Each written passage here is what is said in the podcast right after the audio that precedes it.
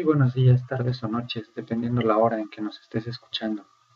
Mi nombre es Sergio González, soy doctor en Ciencias Sociales y Humanidades. Estoy transmitiendo en vivo para todos aquellos interesados en comprender la historia de México, para quienes hemos preparado este curso donde daremos un vistazo por el pasado histórico de México, desde la época prehispánica hasta nuestros días.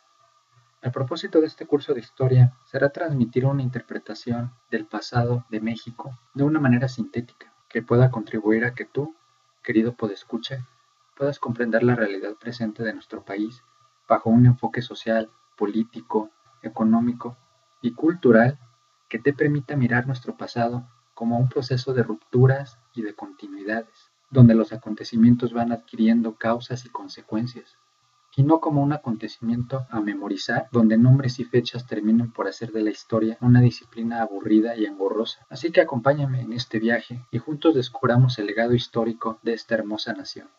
Encendemos nuestros motores y comenzamos.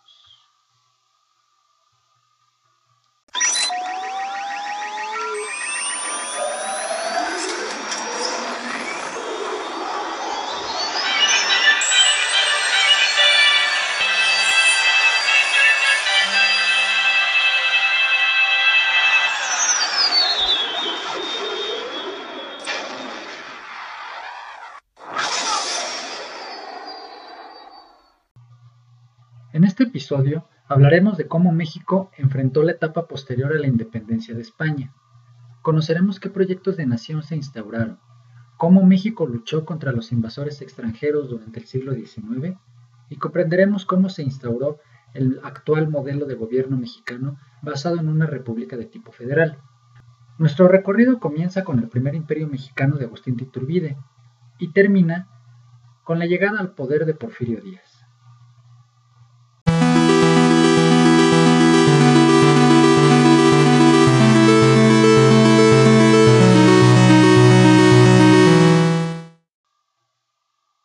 Independiente. La independencia de México termina mediante un proceso en el cual Agustín de Iturbide firma la paz como comandante del ejército realista, en este caso del ejército de los españoles, con Vicente Guerrero, quien comandaba el ejército de los insurgentes. Vicente Guerrero había legado todo el movimiento que Miguel Hidalgo y Costilla, José María Morelos y Pavón, Allende, Aldama, y todos los primeros insurgentes que comenzaron el proceso de independencia hacia el año de 1810. Así, Vicente Guerrero encara entonces la etapa final del proceso de independencia de México, quien junto con Agustín de Iturbide se unen ahí alrededor del 10 de febrero de 1821 para generar una alianza entre los dos ejércitos.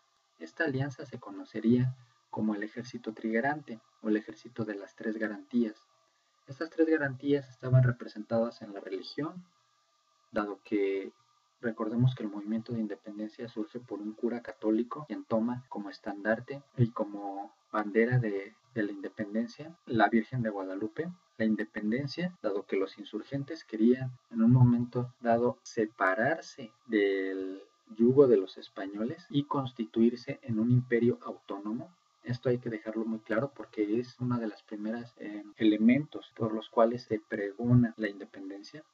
De hecho, en, la, en el discurso que emite el propio eh, Miguel Hidalgo al inicio de la independencia, el llamado grito de la independencia como se conoce en México, aquella madrugada del 16 de septiembre de 1810, era Viva Fernando VII y mueran los gachupines nombre peyorativo con el cual se le conocía a los conquistadores españoles.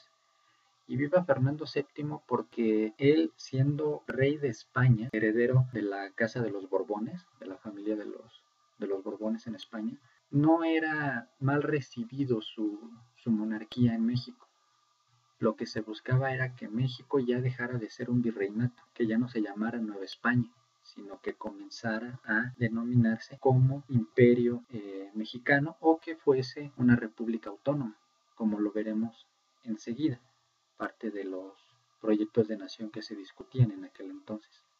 Bien, pues la historiografía mexicana ha inmortalizado el encuentro entre Agustín de Iturbide y Vicente Guerrero en el llamado Abrazo de Acatempa, que tiene lugar el 10 de febrero de 1821 y en el cual se firma la paz entre insurgentes y realistas y tiene como propósito entonces ponerle fin al conflicto armado. ¿Qué significa esto? Que México al interior ya podía dar pauta a la pacificación, al cese de las hostilidades, a la violencia. Entonces Agustín de Iturbide tuvo la visión de poder concretar el proceso de la independencia en dos frentes, al interior, dice primero nos ponemos de acuerdo nosotros, pacificamos el país y luego busco la independencia hacia el exterior. ¿Qué quiere decir esto? Que España reconozca la independencia de México mediante un acuerdo, tratado o firma de un documento político donde se haga este reconocimiento por parte de los españoles.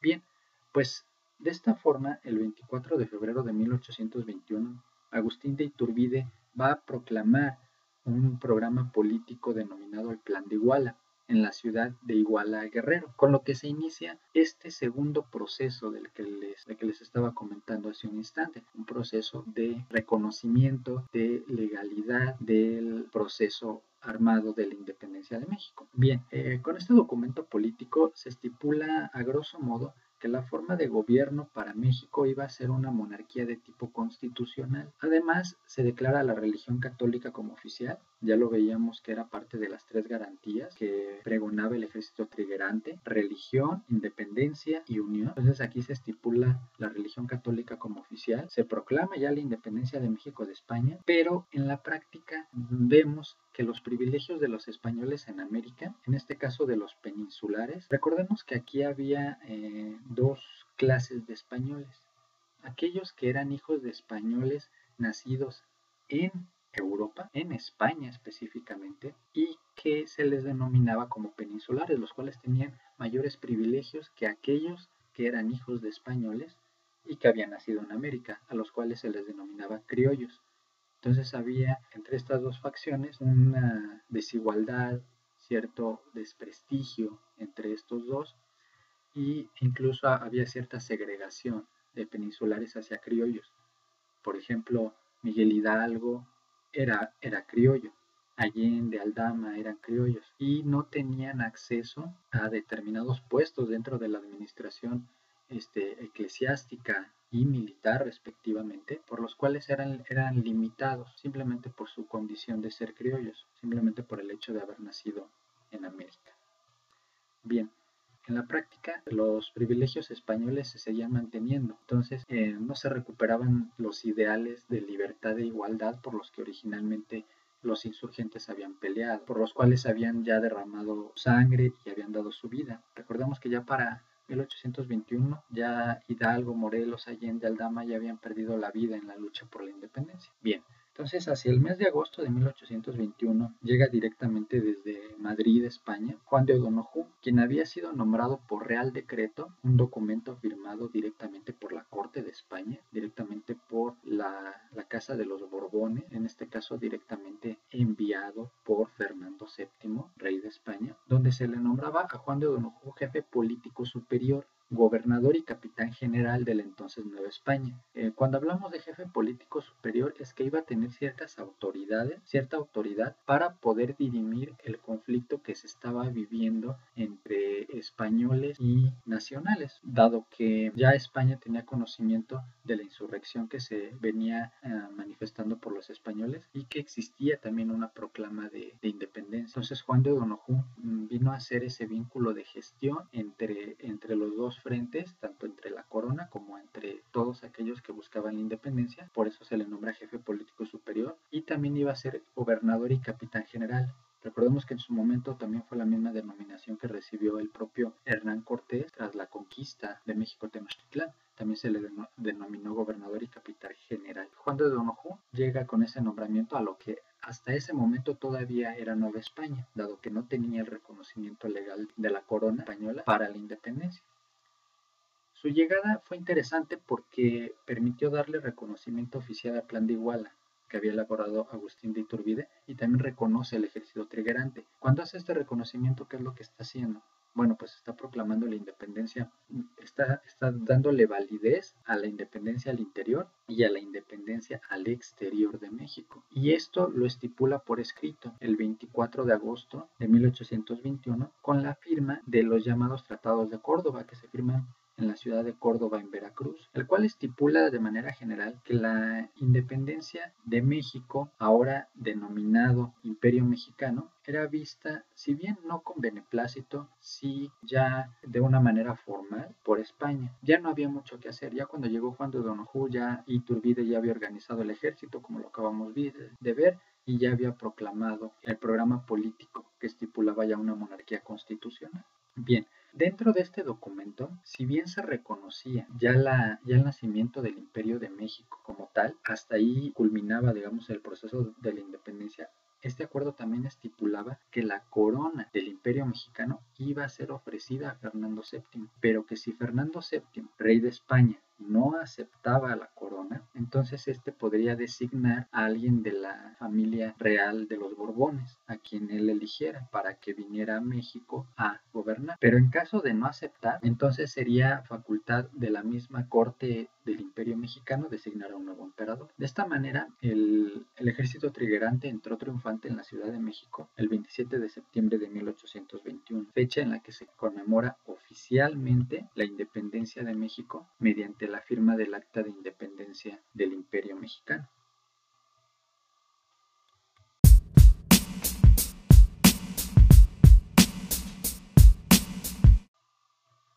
Agustín de Iturbide diseñó una estrategia política bastante inteligente con el propósito de organizar a la naciente administración del nuevo imperio mexicano. Influyó en la creación de instituciones políticas, como es el caso de la Junta Provisional de Gobierno, influye también en la creación de una regencia, de, de la misma Corte Mexicana y desde luego del Congreso Mexicano, el cual iba a estar integrado pues por representantes de todo el imperio mexicano que en su momento iban a tener el propósito pues de garantizar la creación de una monarquía constitucional en México con el propósito pues de materializar el plan de Iguala y los tratados de Córdoba. Ahora, aquí hay que, hay que comentar qué diferencia existe entre una monarquía y una monarquía constitucional. Una monarquía así simple o a secas que bien podemos denominar como una monarquía absolutista, gobierna sin más derecho que la propia autoridad que ejerce el rey. Simplemente recibe consejos de sus eh, consejeros o asesores más cercanos, pero gobierna de manera absoluta. O sea, no existe una constitución, no existe un congreso, no existe leyes por encima del mandatario que regulen o normen la vida pública o su actuación dentro de la sociedad y dentro de su, de su gobierno, de su reinado. La monarquía constitucional, eh, a diferencia de la monarquía absoluta, es una monarquía que sí está regulada y normada mediante una constitución política. Tiene un congreso, un parlamento que va a dar pie a generar leyes que van a estar regulando el actuar político del monarca. Entonces, originalmente, y esto no lo debemos de olvidar, el plan de Iguala estipula una monarquía de tipo constitucional, no es una monarquía de tipo absolutista. Bien, una vez hecha esta aclaración, la naciente estructura eh, política em, que había creado Agustín de Iturbide enfrentó en su momento distintas formas de pensamiento que se opusieron entre sí. La pregunta era, ok, ya somos independientes y ahora, ¿qué tipo pues, de gobierno vamos a tener? Unos querían una monarquía de tipo absolutista, eran partidarios de de brindarle la corona a Fernando VII, tal como se estipula en los tratados de Córdoba. Originalmente también esa era la idea que, tenían los insurgentes, entre ellos ya, ya, lo veníamos comentando desde el principio, el caso de Miguel Hidalgo. Recordemos que Hidalgo eh, en la arenga de aquella madrugada del, 16, del, entre el 15 y el 16 de, de, septiembre de 1810, está señalando viva Fernando VII, mueran los gachupines, o sea, muera el abuso hacia los mexicanos en forma de esclavitud y proclama la independencia del yugo de los españoles para que se deje de lado la esclavitud. Esto es algo muy importante. Y segundo aspecto también es el hecho de que se muestra afín, así como los demás insurgentes que eran criollos, se muestra afín a las inquietudes o necesidades de crear un imperio propio, pero o una nación autónoma, pero sin desprenderse del brazo político que representaba Fernando VII. Entonces, eh, había un primer grupo que era partidario de estas ideas originales de los insurgentes, pero que no veía con buenos ojos que existiera un Congreso o una Constitución. Entonces estos querían una monarquía un tanto de tipo absolutista y que las cosas siguieran un poco eh, semejantes a como se venía manejando en, la Nueva España, pero ya de manera autónoma, de manera independiente. Sobre todo porque Nueva España, México, eran una de las, de, las regiones eh, que más ganancias y utilidades reportaban a la corona de España. Eh, sin escatimar era una de las naciones más ricas del mundo en aquellos tiempos. Ahora bien, había un segundo grupo que buscaba una monarquía de tipo constitucional, muy apegada a lo que estipulaba el plan de igual, donde sí existieran leyes, donde sí existiera un congreso que regulara y que normara la vida pública del monarca, pero pues que siguiera manteniendo el mismo estatus nobiliario que existía al interior de un imperio o de una monarquía. Y había un tercer grupo que, contrario a estos dos, quería que se estableciera una república y decían que la república era la mejor forma para eh, dirigir la vida política y pública de México. En febrero de 1822, el, rey de España, Fernando VII, rechaza el ofrecimiento de los tratados de Córdoba, o sea, rechaza la corona que le están ofreciendo los mexicanos para que él viniera a gobernar México. Entonces, ante este desconocimiento, él también está desconociendo la independencia de México. Este gesto pues exacerbó el nacionalismo en América aquellos que eran partidarios de, la monarquía absolutista terminan por pues, pasarse por el lado de una monarquía constitucional y se forman entonces dos frentes muy fuertes. Aquellos que pensaban que la mejor forma de gobierno era la monarquía constitucional y aquellos que pensaban que lo más adecuado para México sería una república. Recordemos aquí que Fernando VII difícilmente hubiera aceptado la corona de México debido a que durante el tiempo de la colonia ningún rey de España pisó tierras americanas. en el caso de, México, jamás llegó un rey español a visitar tierras mexicanas. Y difícilmente Fernando VII iba a ceder eh, una de sus colonias más ricas y prósperas, porque imaginemos la pérdida y la cantidad de riqueza que empezaría a dejar de percibir la corona si en su momento Fernando VII aceptaba los tratados de Córdoba y con ello la independencia de México. Entonces, los partidarios de la, monarquía constitucional, pues de los tres grupos que existían ya, ya formaban dos terceras partes, ya eran una mayoría y como tal, pues defendieron la idea de que en México existiera una monarquía. Y fue cuando el 18 de mayo de 1822 el Congreso terminó por elegir con 67 votos a favor y 15 en contra a Agustín de Iturbide como el primer emperador del Imperio Mexicano. Recordemos que a lo largo de la historia de México hemos tenido dos emperadores. El primero fue Iturbide y el segundo Maximiliano, como ya lo veremos más adelante.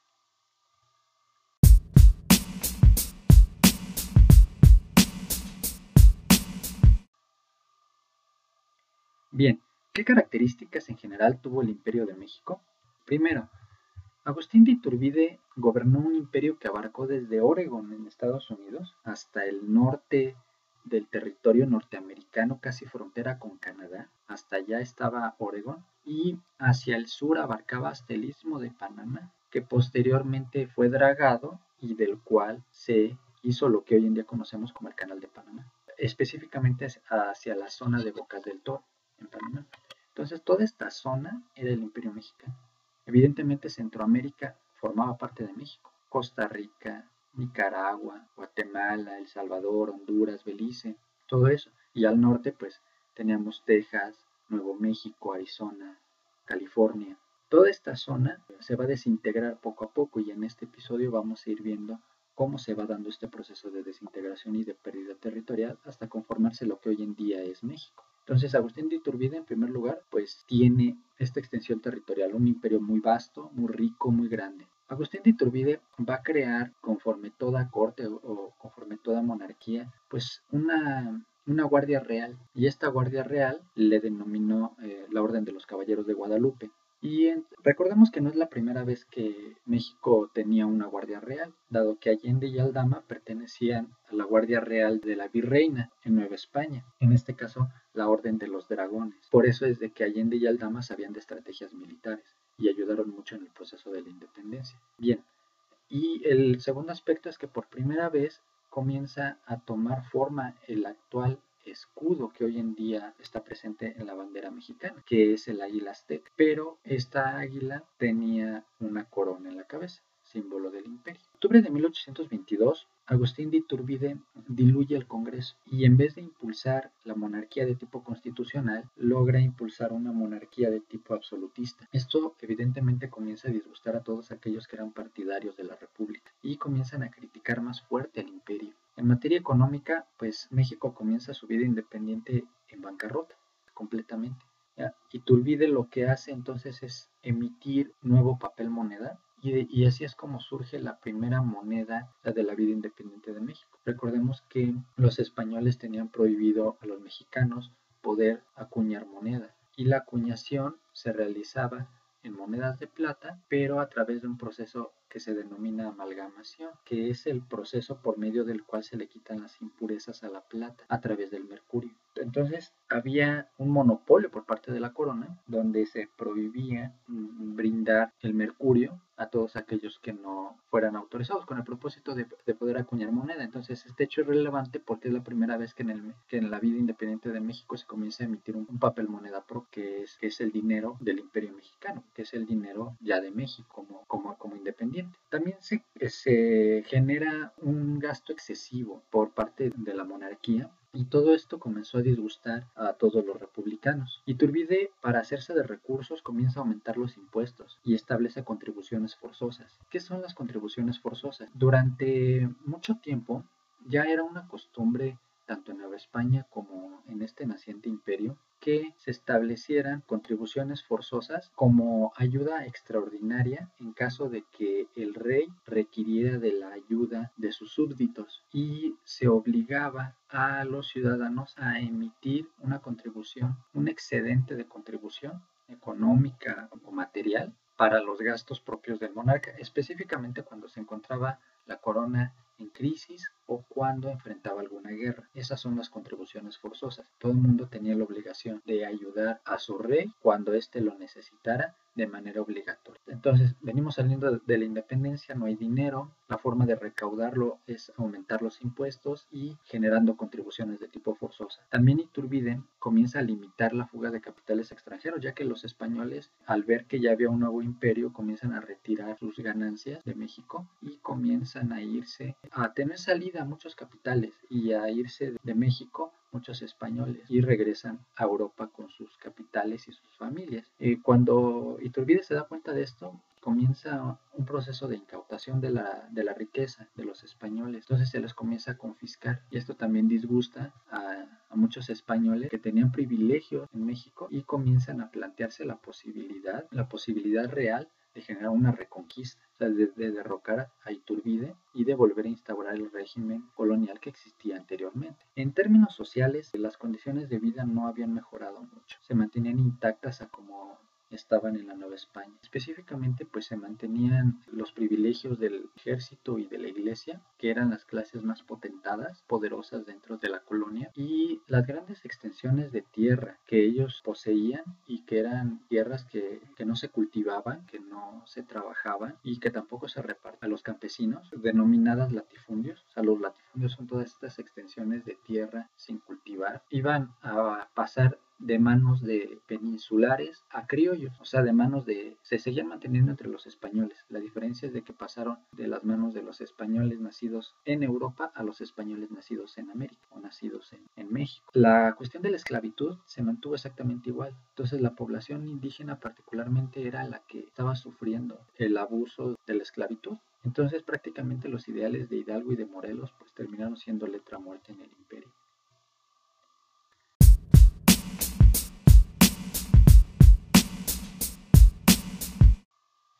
Ante esta situación, el 2 de diciembre de 1822, Antonio López de Santana, entonces gobernador de Veracruz, se levanta en armas contra el imperio de Iturbide y el 1 de febrero de 1823 proclama el Plan de Casamata, que desconoce el imperio y reconoce a la República como forma de gobierno para México. Consecuentemente, Agustín de Iturbide va a abdicar al trono y se instala eh, la República y se crea entonces un triunvirato conformado por Guadalupe Victoria, Nicolás Bravo y Celestino Negrete, quienes junto al Congreso de la Unión iban a tener el propósito de integrar las nuevas bases de, de la República Mexicana, entre ellas una constitución y brindar a México de las garantías necesarias para que llevara a cabo un proceso electoral, el cual terminaría, como veremos enseguida, por elegir al propio Guadalupe Victoria como primer presidente de México. Hasta aquí termina una etapa importantísima en la vida política pública de México con el plan de Casamata de Antonio López de Santana. Acuérdense que en términos generales el plan de Casamata le está diciendo no al imperio de Iturbide y sí a la república. Entonces él siendo gobernador de Veracruz se levanta en armas contra Iturbide, triunfa su revolución y logra instalar en el poder este triunvirato, compuesto por Guadalupe Victoria, Nicolás Bravo y Celestino Negrete.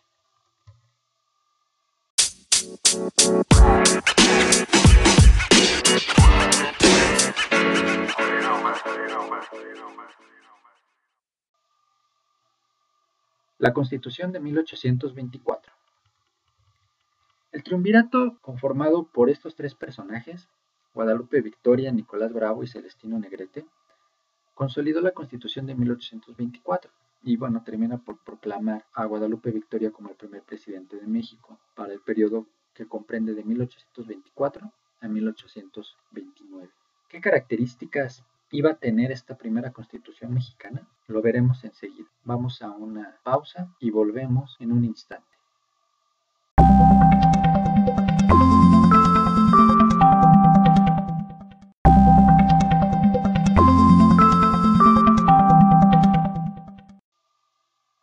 ¿Qué tal? Ya estamos de vuelta. Y antes de la pausa, comentábamos la importancia del plan de Casamata que elaboró Antonio López de Santana, en el cual desconoce el imperio de Iturbide, promulga una, la república como nueva forma de gobierno, y esto da pie a que se instale en México un triunvirato, es un gobierno conformado por tres mandatarios, Guadalupe Victoria, Nicolás Bravo y Celestino Negrete. Y veíamos que de ellos tres se realizaron dos cosas que son importantes. Primero, se convocó a elecciones por primera vez en México, dado que no se, no se tenía un proceso democrático en, México. Cuando se culmina la independencia de México, prácticamente eh, enseguida nace el imperio mexicano.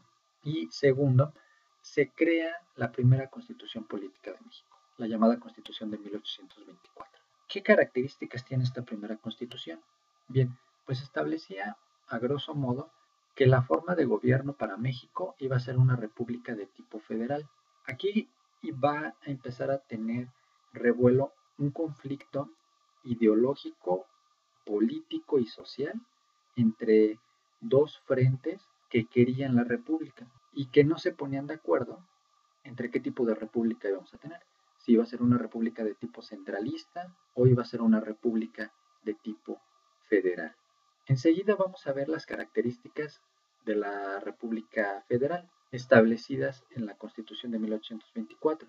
Estos dos grupos conforman lo que se conoce como liberales y conservadores, y estos dos grupos iban a estar en conflicto durante todo el siglo XIX, cuando menos hasta la restauración de la República, que es el proceso por medio del cual Benito Juárez pone fin a todo intento de los conservadores por establecer una república de tipo centralista. Bien, entonces, comentábamos también que Guadalupe Victoria fue el primer presidente de México en el periodo de 1824 a 1829. ¿Qué establece esta constitución de 1824? Forma de gobierno, la República Federal. Los poderes se van a dividir entre legislativo, ejecutivo y judicial se establece un Congreso por medio de una Cámara de Diputados y una de senadores. El Ejecutivo con figura del presidente y de un vicepresidente. Como presidente había quedado Guadalupe Victoria y como vicepresidente quedó Nicolás Bravo. El Poder Judicial iba a quedar en manos de la Suprema Corte de Justicia. Se conservaron todos los fueros militares y eclesiásticos, así como muchos de los privilegios de los militares y de los eclesiásticos, se instauran los impuestos a los ciudadanos para comenzar a reactivar la economía y se forma el servicio militar obligatorio en México. Ahora, ¿qué características va a tener México durante el proceso de, de la República Federal en el periodo que va de 1824 a 1834? Veamos a continuación estos 10 años de gobiernos republicanos.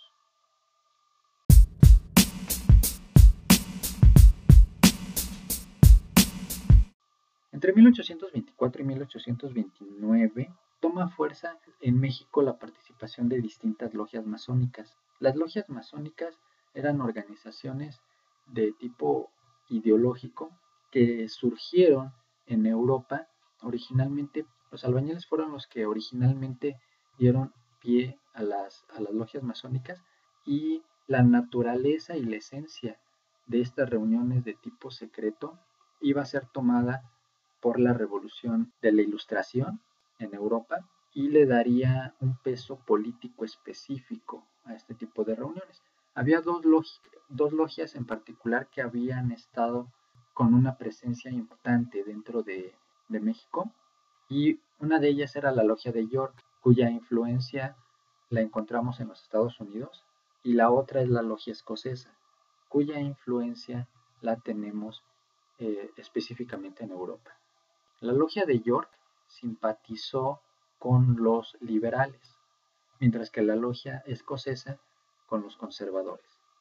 Por ende, la logia de York implicaba también la influencia política e ideológica de los norteamericanos en México, mientras que la logia escocesa buscaba una república de tipo centralista, distinta a la república federal que buscaba la logia de York.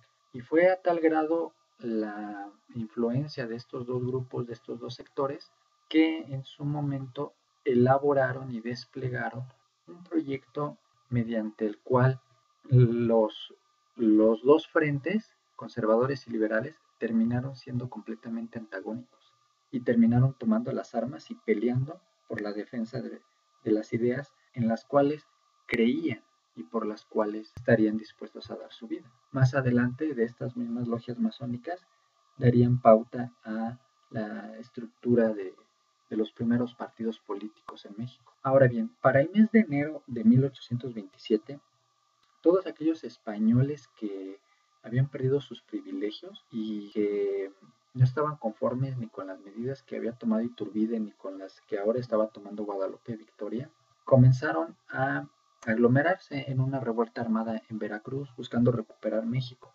para ofrecerle nuevamente la corona a Fernando VII.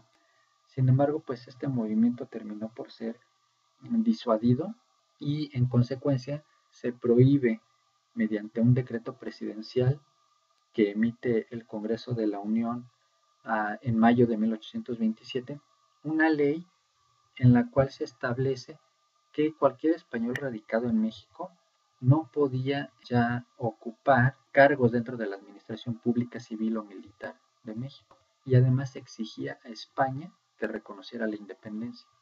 Y finalmente pues se terminó por expulsar al último reducto de españoles que participaron en la revuelta armada y se les deportó a España. Ahora bien, al término de la presidencia de Guadalupe Victoria, Vicente Guerrero ocuparía la presidencia, pero lo haría mediante un golpe de Estado la situación social de México era muy complicada, no había paz y constantemente había movimientos y revueltas armadas entre un frente y otro. Vicente Guerrero llega a la presidencia mediante un golpe de Estado que Antonio López de Santana termina por realizar en contra de Manuel Gómez Pedraza, quien había ganado la elección a Vicente Guerrero. Entonces termina por imponer Santana a Vicente Guerrero y de esta forma, durante el gobierno de Vicente Guerrero, uno de los aspectos más importantes es que se solicitó un préstamo económico a, Inglaterra. Aquí tenemos un aspecto crucial en la, en la historia de México, que es el nacimiento de la deuda externa en México. El, además de, la deuda que tenía y que había comenzado a adquirir México con otros países, el gobierno debía más de un millón y medio de pesos por conceptos de sueldos y salarios al, ejército y debía organizar la defensa de la nación ante los intentos de reconquista de, España. Finalmente, Antonio López de Santana había logrado en 1829 expulsar a los últimos españoles que, que, estaban en México y por vía de las armas los había expulsado en Veracruz. Desde entonces, Santana ya era conocido, o a partir de ese momento a Santana se le conoció como, como benemérito de la patria por el Congreso de, de la Unión. Recordemos que Santana ya había tenido tres participaciones cruciales en lo que vamos hasta ahorita de la, de la historia de México. La primera, levantándose en armas contra Iturbide, proclamando el plan de Casamata e instaurando la República. Segundo, había participado en el golpe de Estado que eh, llevaría a la presidencia Vicente Guerrero, ese golpe de Estado que realiza contra el presidente electo Manuel Gómez Pedraza. Y finalmente, eh, gracias a Santana, en 1829 se había logrado eh, frenar el último intento de reconquista de los españoles en México. Por eso es de que se le denominó como benemérito de la patria, hacia 1830. Bien, cuando se expulsa a los últimos españoles, no sería sino hasta 1836, con la firma de los tratados de Calatrava, donde se pone fin al conflicto binacional entre España y México.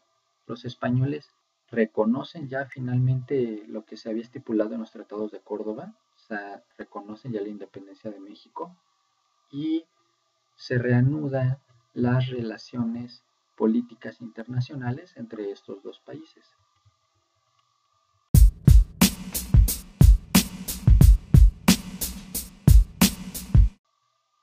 Durante este periodo que estamos viendo, en materia económica destaca la figura de Lucas Alamán como primer ministro del Interior y Asuntos Exteriores de México. México se encontraba en la bancarrota total. Entonces pide un préstamo económico con Inglaterra, más o menos por 32 millones de pesos. Recordemos tiempos, el peso y el dólar tenían una paridad, o sea, valían exactamente lo mismo. El propósito de este préstamo era comenzar a, reactivar la economía mediante el fomento de la industria nacional y de este modo nace lo que se conoce como la deuda externa de México, la cual comienza a acrecentarse ya desde el gobierno de Vicente Guerrero, pero es gracias a la, a la estrategia que a continuación vamos a ver que tiene Lucas Alamán en materia económica cómo comienza a inyectarle recursos tanto a la industria como a la minería como al campo.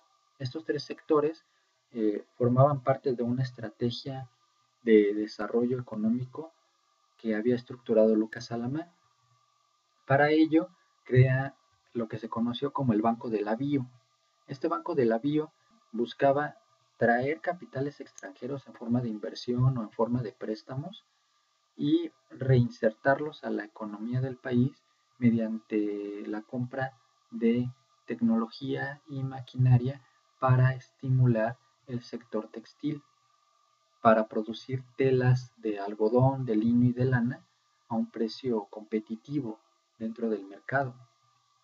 Se buscaba competir con, con las telas eh, europeas y de Medio Oriente y mm, Dado que aquí se tenía la materia prima para hacerlo, únicamente se necesitaba la tecnología para iniciar ese proceso de eh, valor agregado a los bienes, en este caso a las telas.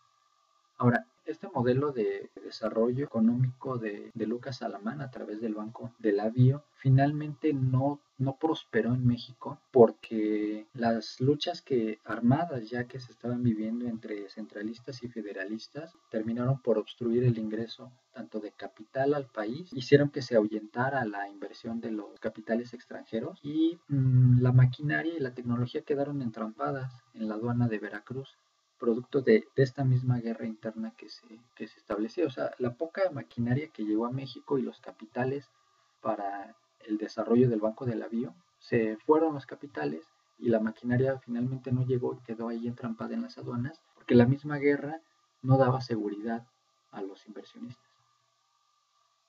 Este programa de vanguardia económica pues no convenía mucho a los intereses de las clases centralistas y conservadoras de México, quienes recurrieron a, a Santana para que mediante un nuevo golpe de Estado se instalara este en la presidencia, junto con Valentín Gómez Farías como vicepresidente. Esto se da en el año de 1833. En este año comienza a ejecutarse reformas liberales mucho más fuertes que no estaban propiamente eh, decretadas en la Constitución de 1824. Específicamente, las reformas liberales son aquellas que empieza a impulsar Valentín Gómez Farías. Resulta que Santana eh, enferma y cede la presidencia de la, de la República a Valentín Gómez Farías, quien eh, ejercía funciones de vicepresidente, ahora ya presidente en 1833, y comienza a promover específicamente tres reformas. La primera, que se suprime el pago obligatorio del diezmo a la iglesia. En segundo lugar, se retira a la iglesia de la enseñanza universitaria.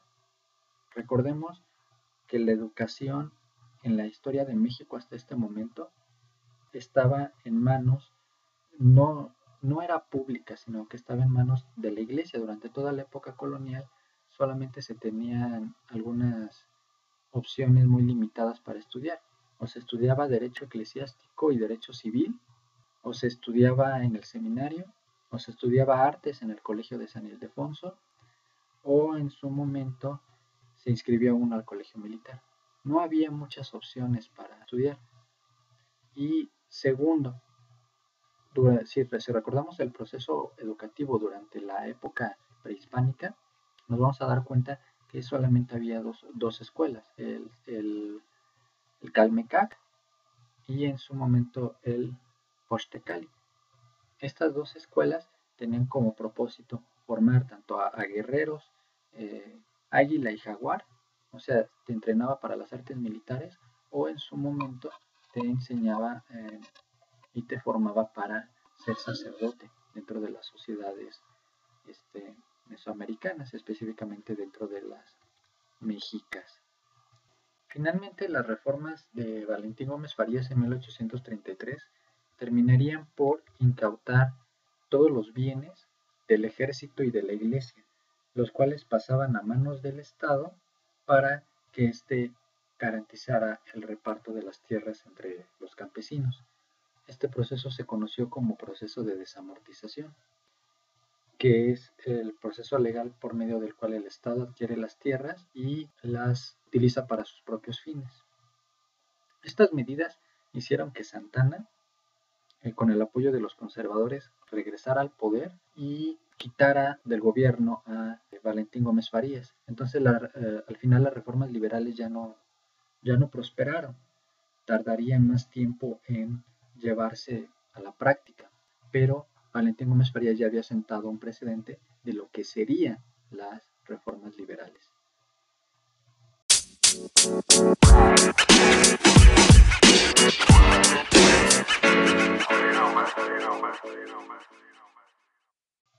México durante la República Centralista, 1835 a 1854. La actitud de Antonio López de Santana contra Valentín Gómez Farías y las reformas liberales, que éste impulsó en 1833, tuvo como propósito desconocer por un lado las reformas liberales, por otro, transitar de la República Federal a la República Centralista, y esto iba a ocasionar un descontento también entre la, entre la población. Específicamente, sobre lo que ocurrió en Zacatecas y cómo nace el gobierno de tipo centralista en México. Vamos a ver a continuación, después de esta pausa, cómo se suscitaron estos acontecimientos. Volvemos enseguida.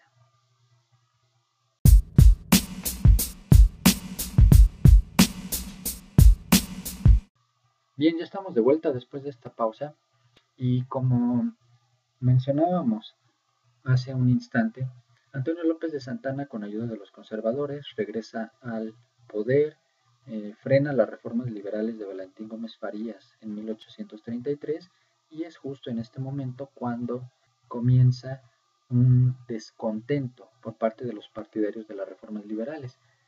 Específicamente aquí encontramos la figura del gobernador de Zacatecas, Francisco García Salinas, quien hacia 1835 se levanta en armas contra Antonio López de Santana, producto del derrocamiento en el gobierno de Vicente, perdón, de Valentín Gómez Farías.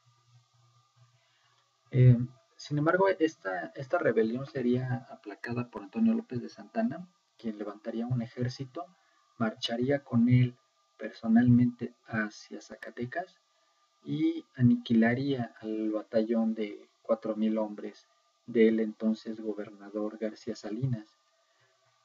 Como castigo, el estado de Zacatecas iba a delimitar su territorio y se reduce eh, prácticamente a lo que actualmente es su estructura dentro de la, del país y se crea el estado de Aguascalientes. Este acontecimiento es importante porque eh, producto de este levantamiento armado surge un nuevo estado. Hacia finales de 1835 se comienza entonces a elaborar una nueva constitución que vería su luz el 30 de diciembre de 1836 y se conoce con el nombre de, la, de las siete leyes. Esta constitución va a exponer los fundamentos políticos eh, de una república de tipo centralista. Y entre sus principales características encontramos que ahora la ciudadanía estaría destinada solamente para aquellas personas que percibieron una o que percibían una renta anual superior a 100 pesos eh, o que contaran con alguna concesión especial por parte del, gobierno. Este aspecto es, destacado porque solamente los, ciudadanos que podían generar una renta, que, que, producto de su trabajo podían pagar impuestos, tenían el derecho a votar. Otro aspecto es que se crearía un cuarto poder que se denominó el Supremo Poder Conservador, el cual iba a estar en manos de Antonio López de Santana y su propósito e, iba a ser vigilar a los otros tres poderes que ya, que ya quedaban estipulados en la Constitución de 1824. El Ejecutivo, el Legislativo y el Judicial iban a quedar eh, supeditados al cuarto poder conservador. Los periodos de gobierno se extendieron de cuatro a ocho años y los estados iban a cambiar de nombre, estados a departamentos, y los gobernadores o los mandatarios en cada departamento iban a ser elegidos por el Supremo Poder Conservador. Entonces, durante el periodo de la República Centralista, se tuvo lugar penosamente a la pérdida de gran parte del territorio nacional, específicamente el que estaba localizado en el norte del país y que ahora pasaría a ser parte de lo que hoy es Estados Unidos. El territorio del sur del país, que les comentaba al inicio, todo lo que es Centroamérica y el territorio que, hoy en día ya es independiente, o sea, que da origen a los países de Costa Rica, Nicaragua, El Salvador, Honduras, Guatemala, etcétera, etcétera. Todo Centroamérica se independiza del Imperio Mexicano cuando el Imperio Mexicano cae y el plan de Casamata de Antonio López de Santana triunfa con la Constitución de 1824. Entonces, en ese, a partir de ese momento, las fronteras de México quedan como hoy en día las conocemos, eh, en, lo referente al sur del país, frontera con Centroamérica, y hacia el norte, ahora vamos a ver cómo se perdieron estos territorios, pérdida que se da justo durante el periodo de la República Centralista. Entonces, para esto vamos a, a una breve pausa Regresamos enseguida y comenzamos con el apartado de México ante las amenazas extranjeras. Ya volvemos.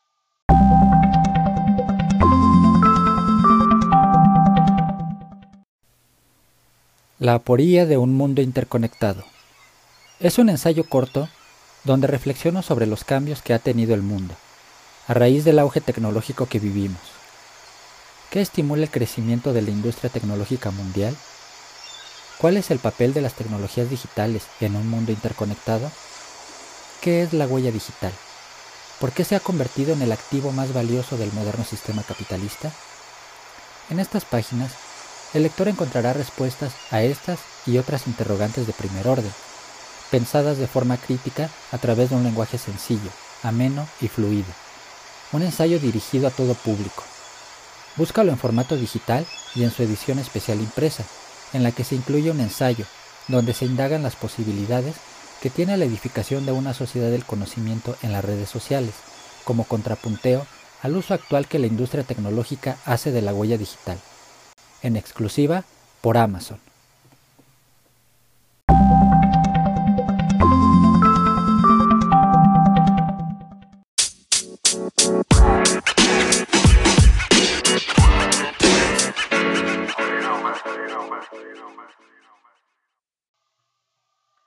México ante las amenazas extranjeras. Bien, como veíamos antes de la pausa, México ya estaba en un proceso en el que se había echado para atrás todo el proyecto de reforma liberal que venía arrastrando la Constitución de 1824. Entonces, se promulga una nueva constitución llamada las siete leyes y estas estipulaban el centralismo por parte de la República. Una de, los, eh, de las entidades que más se inconformó eh, fue Texas. Texas eh, finalmente termina por separarse de México mm, mediante una proclama apoyada por el gobierno norteamericano, pero la situación en Texas hay que comprenderla desde un enfoque histórico mucho más profundo. ¿Qué sucedió en Texas?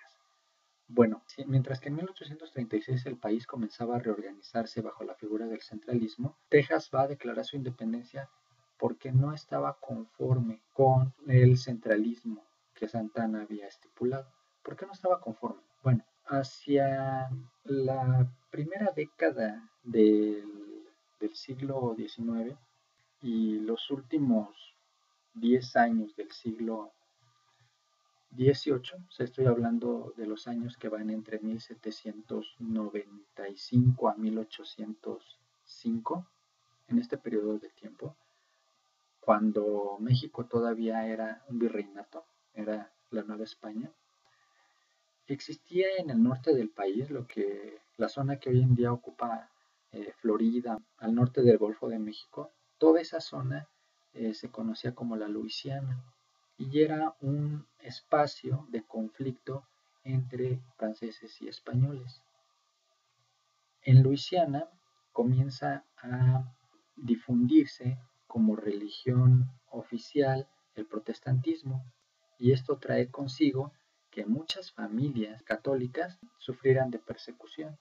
Es entonces cuando un personaje de nombre Moisés Austin emprende un éxodo de 300 familias católicas que salieron huyendo del protestantismo de Luisiana hacia el territorio de Texas. Previamente, Moses Austin ya había hablado con las autoridades del virreinato de Nueva España para pedirles la concesión de las tierras de Texas. Y esta concesión termina por darse por válida para que llevaran a estas familias y colonizaran Texas.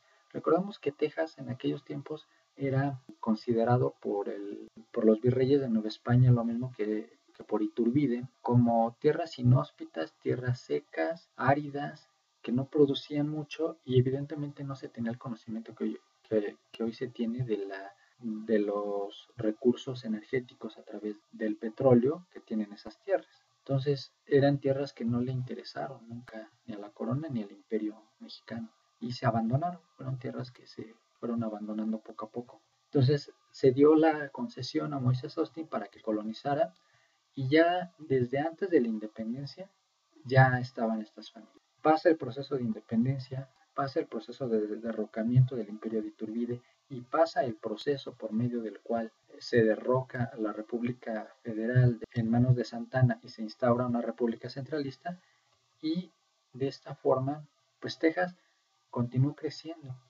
continuó creciendo y continuó recibiendo apoyo de los Estados Unidos. México prácticamente se olvidó de esos, de esos territorios.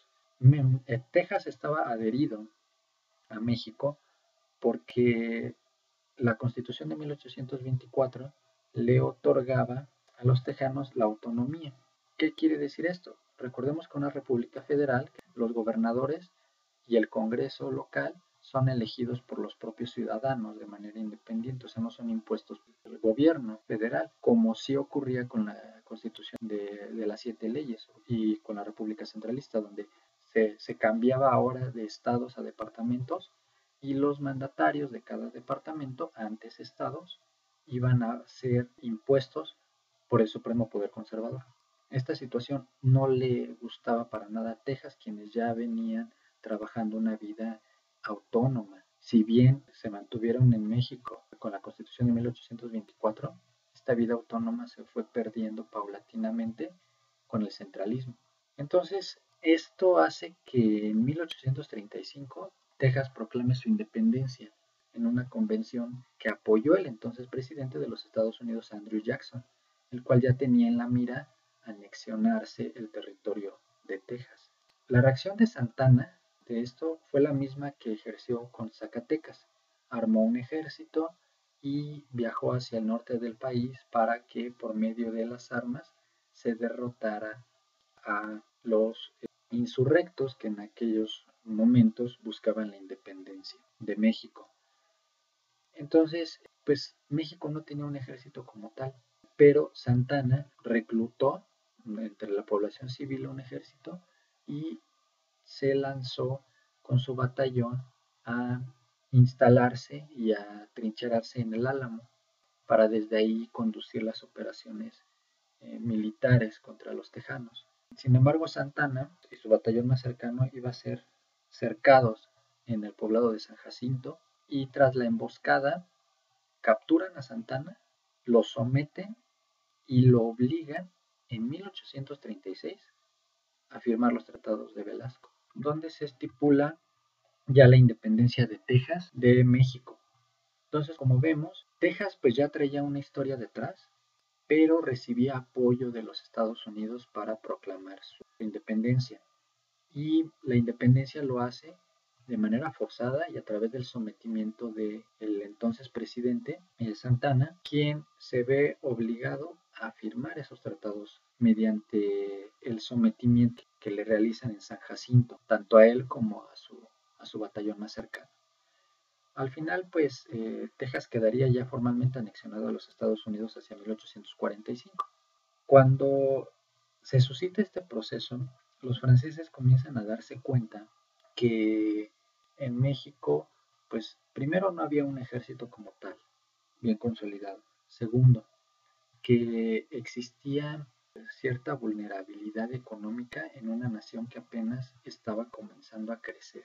Es entonces cuando aprovechan la oportunidad los franceses para extender sus ambiciones imperialistas en México y alegando que la guerra que se había vivido de independencia en México y la guerra civil entre conservadores y liberales había generado daños importantes en la población civil de franceses que vivía en México, así como en sus comercios y en sus bienes y patrimonios, por lo cual exigían el pago de 600 mil pesos como indemnización por, por estos daños. En el fondo lo que buscaba Francia era invadir a México, con lo cual obtuvieron el pretexto ideal cuando en Tacubaya fue destruido producto de esta misma guerra civil que vivió en México una pastelería francesa. El pastelero demandó la cantidad de 60 mil pesos al, gobierno francés como indemnización de los daños causados. Evidentemente, pues era un exceso este, esta cantidad de dinero. Recordemos que en aquellos tiempos un peso valía lo que vale un dólar y las cifras cuando hablamos de 60 mil pesos no son las mismas con las que hoy en día nos conducimos para decir 60 mil o 600 mil pesos. Eran cantidades de dinero muy superiores a lo que hoy en día representa este mismo valor en pesos mexicanos o en dólares. Entonces México eh, buscó el apoyo, eh, Santana buscó el, em, el apoyo de de un árbitro internacional en el conflicto, o sea, un país que pudiera dirimir entre Francia y, México para que no em, se suscitara una intervención para hacerle ver a los franceses que pues México como tal no era responsable de, este daño, sino que los daños que se habían causado eran producto de un efecto colateral. Y cuando Francia se entera de esta situación, los franceses se avasallaron contra México y bloquearon los principales puertos marítimos comerciales del país eh, el 16 de abril de 1838. Este fenómeno se le conoció como la primera intervención francesa o la llamada Guerra de los Pasteles. Mm, comenzaron abriendo fuego en el fuerte de San Juan de Ulúa en Veracruz y bombardearon Campeche, destruyendo el baluarte de San Miguel en la heroica ciudad amurallada de Campeche. Durante la defensa militar, como ya lo hemos comentado antes, México no tenía un ejército. Entonces Santana levanta un ejército de leva. ¿Qué es un ejército de leva? Pues de manera forzada va a los pueblos y de manera forzada recluta a todos los varones eh, mayores de edad o capaces de poder eh, cargar un fusil para defender a México de la invasión de los franceses y de manera obligatoria inserta a los, a los soldados en la, en la batalla. Esos son los ejércitos de leva. No teníamos un ejército como tal y no había mucha forma de, conseguir una o de poder hacer la, una defensa digna del país. Entonces se enlista Santana hacia Veracruz y tras el constante asedio de los franceses, un cañonazo le, le vuela la pierna izquierda a Santana. Pierde su pierna y eh, México, pues ya sin recursos y sin armas y sin un ejército bien entrenado para hacerle frente a la invasión de los franceses, termina por ceder a las exigencias de Francia y acrecienta su deuda externa, comprometiéndose a pagar la cantidad que Francia exige, a cambio de que eh, se retiren los franceses de México. Como consecuencia de este fenómeno, mm, el país comienza a experimentar un proceso más severo de centralización política. Santana se da cuenta que no había un ejército, que no había recursos, que necesitaba obtener recursos. El préstamo económico que que se había solicitado a los ingleses, la firma británica de banqueros ingleses que le habían otorgado el préstamo a México terminó por irse a la bancarrota. Y cuando se va a la bancarrota, el dinero que México tenía guardado en Inglaterra se perdió. Entonces no teníamos mucho dinero. Y es aquí cuando comienza Santana a gobernar como dictador y buscar por todos los medios que esta situación que se había suscitado en el norte del país con la, con la intervención norteamericana y la propiamente la primera intervención francesa en México, la llamada Guerra de los Pasteles, no se volviera a repetir. O sea que si en un momento dado alguna otra nación extranjera nos volviera a invadir, se enfrentara a un ejército mucho más preparado y que las condiciones económicas de México pudieran ser diferentes. Sin embargo, la situación o la vía o el camino que Santana tomó para realizar este, este propósito fue instaurar una dictadura. Y se modifica la constitución de las siete leyes, que se había elaborado en 1836, y entonces se promulga una nueva constitución en 1843, también de tipo centralista, pero se conoció como las bases orgánicas. Y se mantenía el mismo espíritu de la República Centralista, Aquí ya se desaparece el supremo poder conservador, pero se estipula que solamente los ciudadanos que pagaran sus impuestos podían votar. Se instaura la pena de muerte y se restringe la libertad de imprenta, además de que se van a aumentar los impuestos para recaudar recursos. Aquí hay dos aspectos que vale la pena recordar. Primero, se instaura la pena de muerte y se restringe la libertad de imprenta. ¿Por qué? Porque del otro lado todos los republicanos estaban buscando garantizar que existiera una mayor libertad de ideas. Cuando alguien tiene una imprenta en esta época, puede difundir sus ideas políticas y es así como las ideas de los liberales comenzaban a difundirse entre la población y además continuaban una crítica constante hacia las medidas que estaba tomando Santana para evitar amenazas extranjeras posteriores al país o para sacar adelante el país. Entonces, los liberales eran, eh, estaban criticando constantemente a Santana y por eso les decretó la pena de muerte. Eh, y hubo una persecución eh, política de las ideas en México y muchos líderes fueron encarcelados.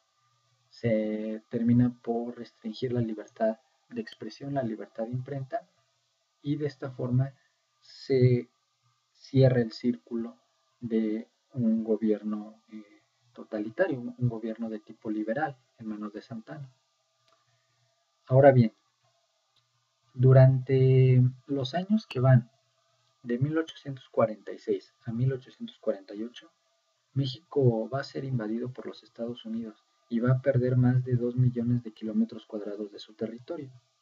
Específicamente 2.378.539 kilómetros cuadrados de territorio eh, prácticamente esto sería la mayor parte de, nuestro territorio, lo cual sería despojado por los norteamericanos mediante una invasión. Y esto termina por consolidar lo que hoy en día es la actual República Mexicana. Vamos a una pausa y al volver vamos a ver las vicisitudes que se presentan producto de esta invasión de los Estados Unidos. Volvemos enseguida.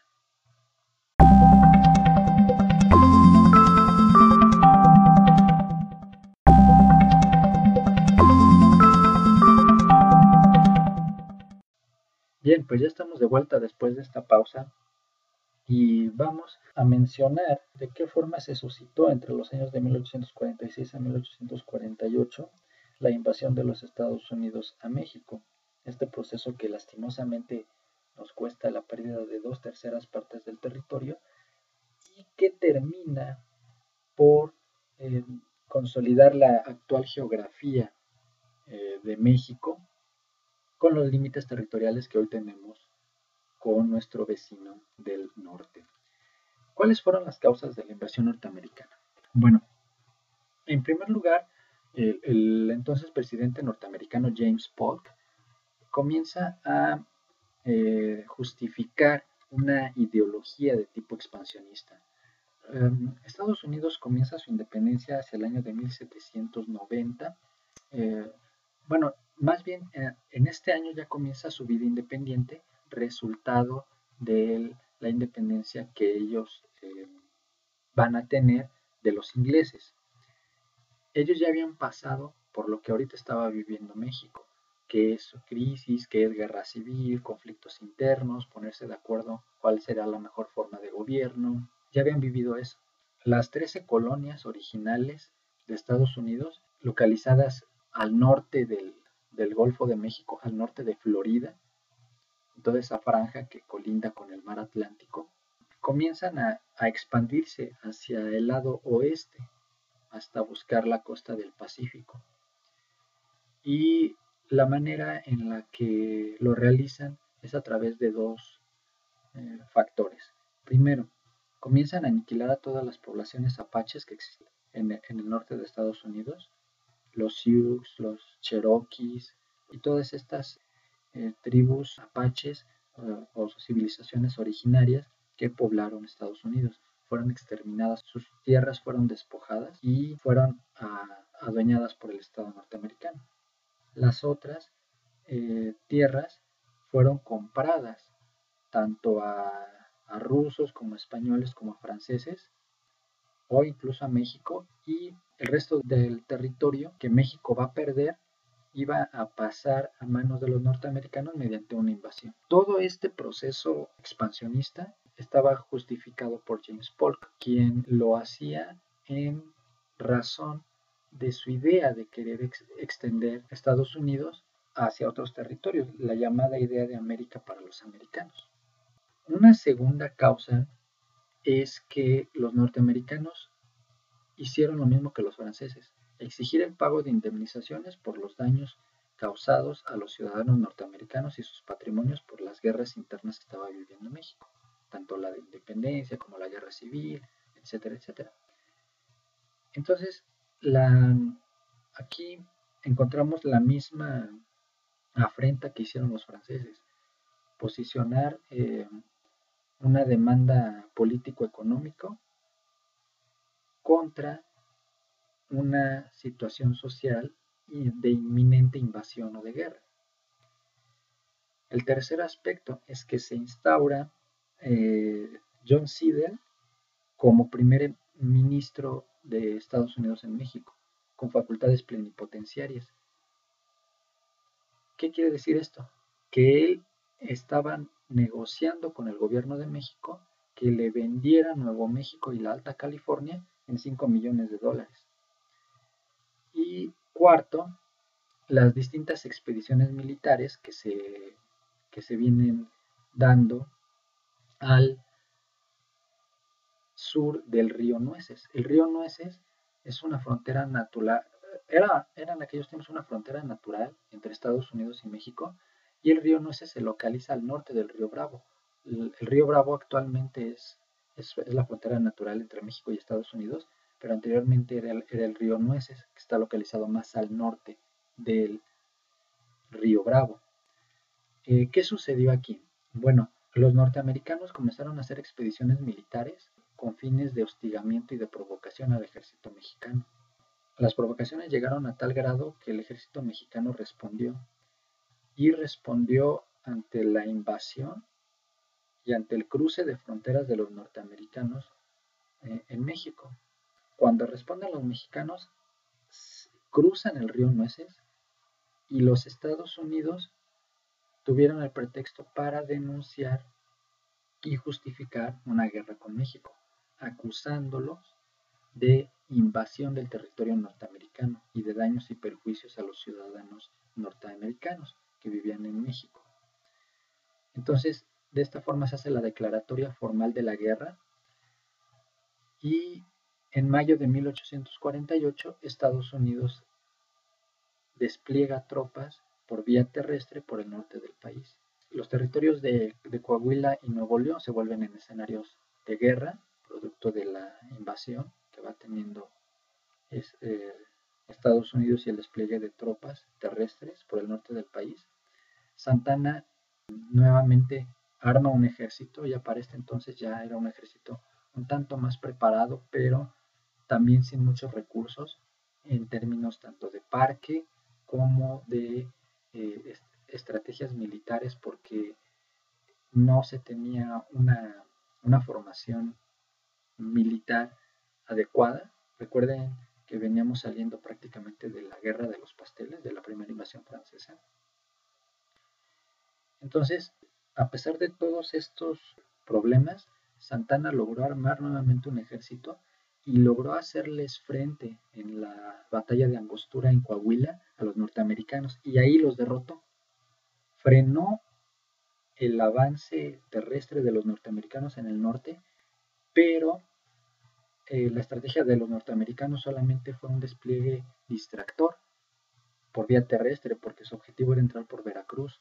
Entonces desplegaron barcos eh, militares por el Golfo de México y comenzaron a bombardear eh, Veracruz hasta que lo tomaron. Su propósito era avanzar hasta la capital. Se dice que el propio James, James Polk, eh, entonces presidente de Estados Unidos, buscaba la conquista de todo el territorio nacional. Entonces la, la negociación que estaba haciendo John Siedel era solamente un pretexto, o sea que el gobierno mexicano le vendiera en 5 millones de dólares Nuevo México y la Alta California. Ante esta situación, Santana despliega sus tropas por todo lo que es Tampico, lo que hoy en día es este, Tampico, Tamaulipas, y baja al sur hasta llegar a, a Veracruz. En Veracruz, entre el 17 y el 18 de abril de 1847 tiene lugar una de las batallas más, más cruentas y más tristes de la historia de México, porque la última resistencia que había colocado Santana ante el invasor, pues fue acribillada brutalmente. La guarnición se componía de 12.000 soldados, que tan solo tenía 40 piezas de, artillería. y estaban dirigidos por, por Santana, quien sería emboscado. En esta batalla va a perder la prótesis de su pierna izquierda. Recordemos que ya la pierna le había perdido de un cañonazo en la, en la Guerra de los Pasteles, en la primera invasión francesa. Aquí pierde su prótesis bajo las mismas circunstancias en el campo de batalla. Y las crónicas de la guerra en aquella época son interesantes. En un diario de un militar mexicano de aquella época, encontramos esta narración que a continuación voy a leer.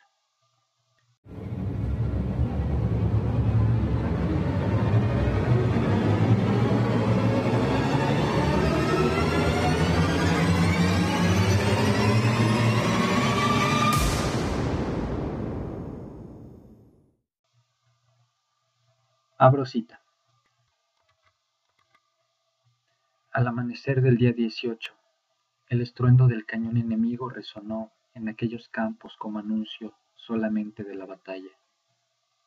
El enemigo arrojaba sin cesar granadas, cohetes y toda clase de proyectiles que caían sobre el cerro, sobre el camino y aún más allá de nuestro campo.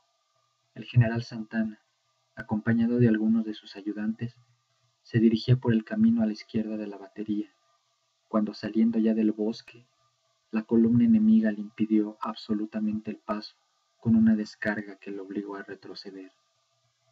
El coche del mismo general, que salía para Jalapa, fue acribillado a balazos. Las mulas muertas y hecho presa del enemigo, así como un carro en el que llevaba dieciséis mil pesos recibidos el día anterior para el socorro de las tropas. Cerro Gordo se había perdido. México quedaba abierto a la iniquidad del invasor. Cierro cita.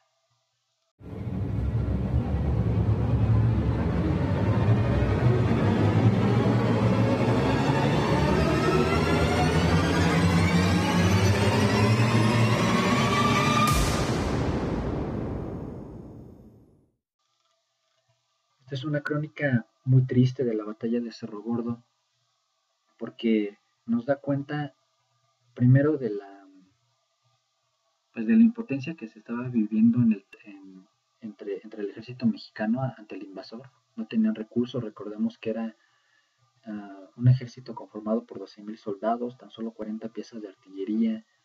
Los recursos que llevaba Santana, esos 16.000 pesos, pues prácticamente eran oro molido, o sea, era eran de un valor incalculable para sacar adelante la batalla y para apoyar a los, a los soldados que estaban haciéndole frente a la defensa contra el invasor. Y aunque no fue la única batalla, sí fue la que le permitió a los norteamericanos pasar, eh, digamos, el libre tránsito hacia la capital, pero no sin antes eh, pasar por otros sitios, entre ellos también los invasores contaron con resistencia en Padierna, en San Antonio, en Churubusco, en Molino del Rey y en Chapultepec. Ya para este entonces, liberales y conservadores se habían unido para enfrentar al invasor. La batalla de Churubusco es recordada en la historiografía nacional, al igual que, bueno, cada una de estas batallas, pero hay que mencionar dos en particular, la de Churubusco y la de Chapultepec. La de Churubusco es em, destacable porque ahí participó el batallón, el batallón de San Patricio, que era un comando de efectivos irlandeses que venía anexo al ejército norteamericano, que al ver la desigualdad de la lucha entre los dos bandos y el oprobio que el ejército mexicano estaba recibiendo de los norteamericanos, pues mal entrenado, mal pertrechado, que ya no tenía recursos, ya no tenía pólvora, ya no tenía armas, eh, se les acabó el parque, y, a pesar de eso, eh, los norteamericanos pues no respetaron el derecho de, la dignidad de la vida humana, más en el campo de batalla. Entonces el batallón de San Patricio, este ejército de, de irlandeses que venía anexo al ejército norteamericano, se pasa al lado de los mexicanos y al final pues el ejército norteamericano terminó por desmantelar y destruir toda la resistencia mexicana en Churubusco fusiló a los sobrevivientes y pasó también por las armas a los irlandeses. Este hecho es destacable porque los norteamericanos consideraron a los irlandeses como traidores, pero en México se les consideró como mártires y desde luego también héroes dentro de la historiografía nacional. Otro caso semejante es el que ocurrió en Chapultepec, donde la historiografía nacional nos entrega la batalla de de Chapultepec en manos de un grupo de cadetes del ejército mexicano, quienes caen presas, presos del invasor y particularmente pues eran niños, eran adolescentes que habían tomado las armas y se habían atrincherado en el entonces colegio militar para defender a México del invasor. Esto era parte de un proyecto de eh, fortalecimiento militar que había encabezado el propio Santana en México, pues con el propósito de estar evitando este tipo de situaciones, que no tuviéramos un ejército mal preparado, que tuviéramos un ejército eh, con más recursos, mejores condiciones, una mayor visión, y por eso comienza a tomar forma el colegio militar. Pero, pues estos jóvenes, cuando recién veníamos saliendo de la invasión francesa, llega al poco tiempo la invasión norteamericana y, y, pues este semillero de cadetes termina siendo también acribillados en el castillo de Chapultepec. Tras la derrota del ejército mexicano, la bandera norteamericana va a ondear en el zócalo de la Ciudad de México y Estados Unidos pues no retiró sus tropas hasta que México no se obligara a firmar el Tratado de, Guadalupe Hidalgo.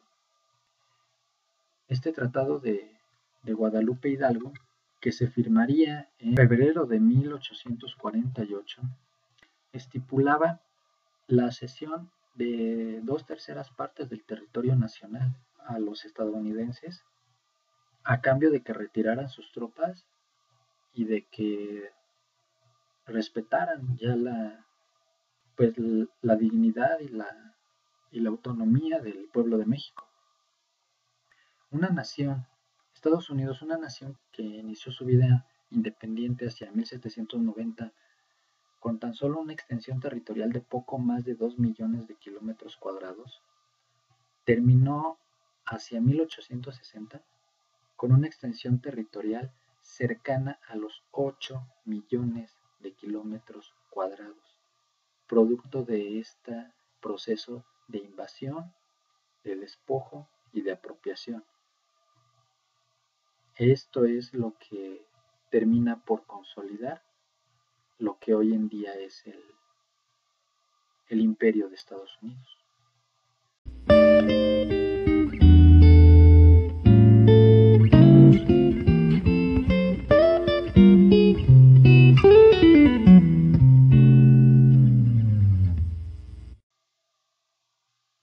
Bien, pues ya estamos de vuelta en esta etapa eh, final de nuestro episodio.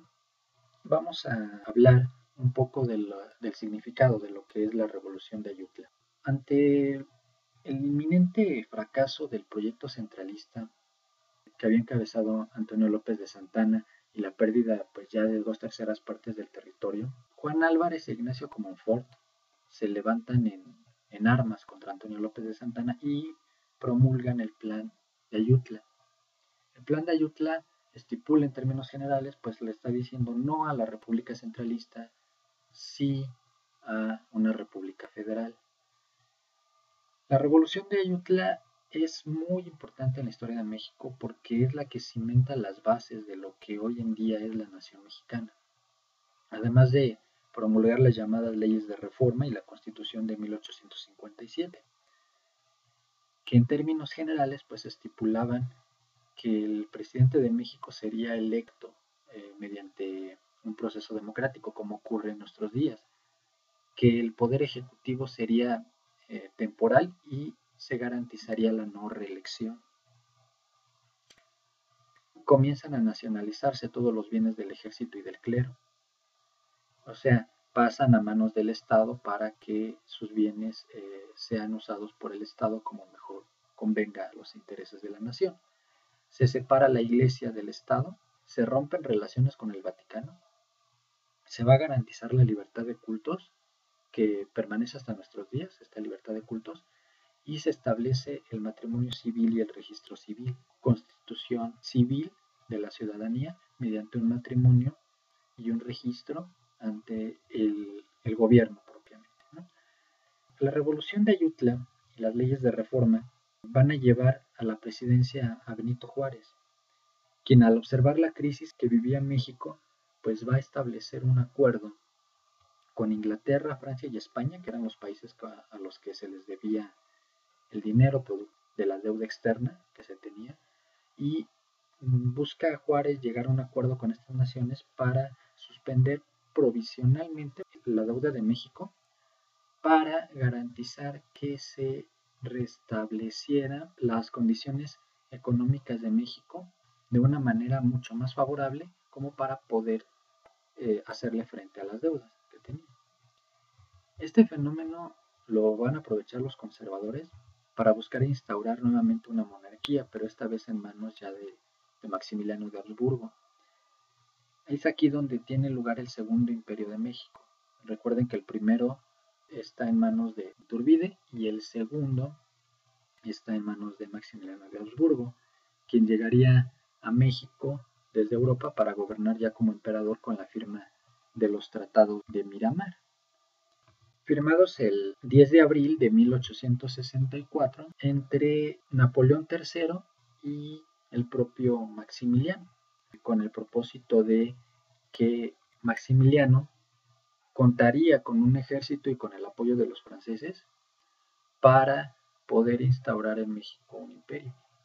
Finalmente Maximiliano ya había aceptado la corona que en su momento los conservadores buscaban que tuviera Fernando VII, rey de España, que había rechazado, pero que ahora iba a estar en manos de Maximiliano. Al final, entre el año de 1862 y 1867, México iba a experimentar un proceso de segunda invasión por parte de los franceses, como consecuencia de la no aceptación del acuerdo al que Juárez había llegado para suspender provisionalmente la deuda externa de México con los países europeos.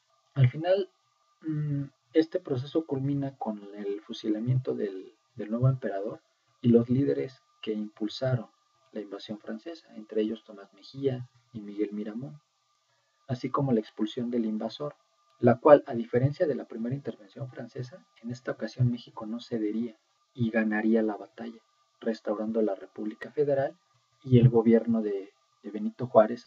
Finalmente, Juárez va a morir en 1872 y tras sucesivas reelecciones en el poder, su última reelección presidencial en el periodo de 1867 a 1871 ya comenzaba a provocar cierto descontento entre algunos sectores de la población particularmente entre Porfirio Díaz. Porfirio Díaz va a promulgar lo que se conoce como el Plan de la, de la Noria, el 8 de noviembre de 1871, donde buscaba impedir la reelección de Benito Juárez. Eh, sin embargo, eh, su repentina muerte en 1872 pues hizo que, que este plan se dejara de lado como sucesor en la presidencia llega Sebastián Lerdo de Tejada.